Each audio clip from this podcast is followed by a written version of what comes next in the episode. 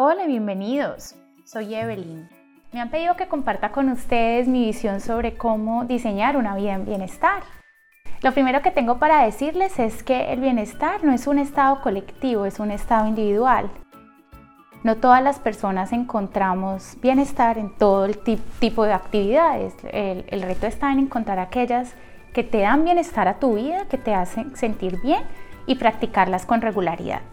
En mi caso, por ejemplo, es meditar, orar, hacer ejercicio, comer saludable, tal vez en detalles tan simples como servir bien mi mesa, vestirme de una forma que yo me sienta bien, consentir a mis hijos, consentir a mi esposo. Bueno, creo que no las dije en orden de importancia, pero esa es la idea.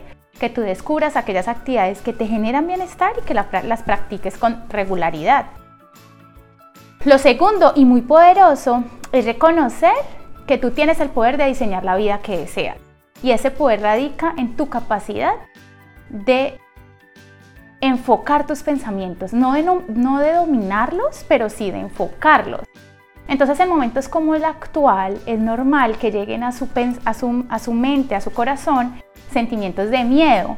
Lo que yo hago es dejarlos llegar, recibirlos amorosamente, permitirme sentirlos, sentirme vulnerable, eh, sentir eh, eso que, me hace sentir miedo, frustración y, sentirlo muy intensamente, pero de la misma forma dejarlos ir y moverme hacia una posición de aprendizaje o de evolución.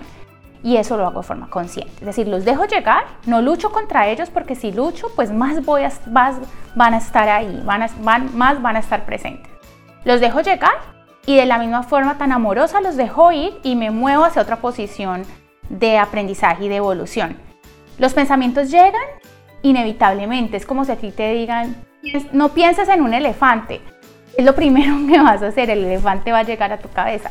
Ahora bien, tú le puedes decir a ese elefante, hoy elefante te recibo, está bien que hayas venido, pero no quiero ir hoy a pasear contigo. No dejo que ese sentimiento de miedo, de frustración, me secuestre sino que me muevo de una forma más consciente hacia una posición donde pueda aprender de lo que está pasando, evolucionar, porque además creo que la invitación que tenemos todos es aprovechar esta oportunidad que nos está dando la vida para crecer, para entender cuál es el mensaje que nos están dando, que nos está dando esa naturaleza, que nos está dando ese universo. Em, entonces ese es como mi mensaje para hoy. En resumen, dos, primero encontrar aquellas actividades, acciones que generan bienestar en tu vida y practicarlas con regularidad. Y dos, reconocer que tienes el poder de enfocar tus pensamientos, no de, dominarlos.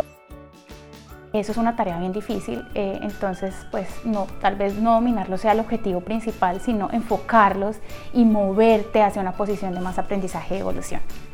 Bueno, eso era todo lo que quería compartir con ustedes. Un abrazo, feliz día, bye.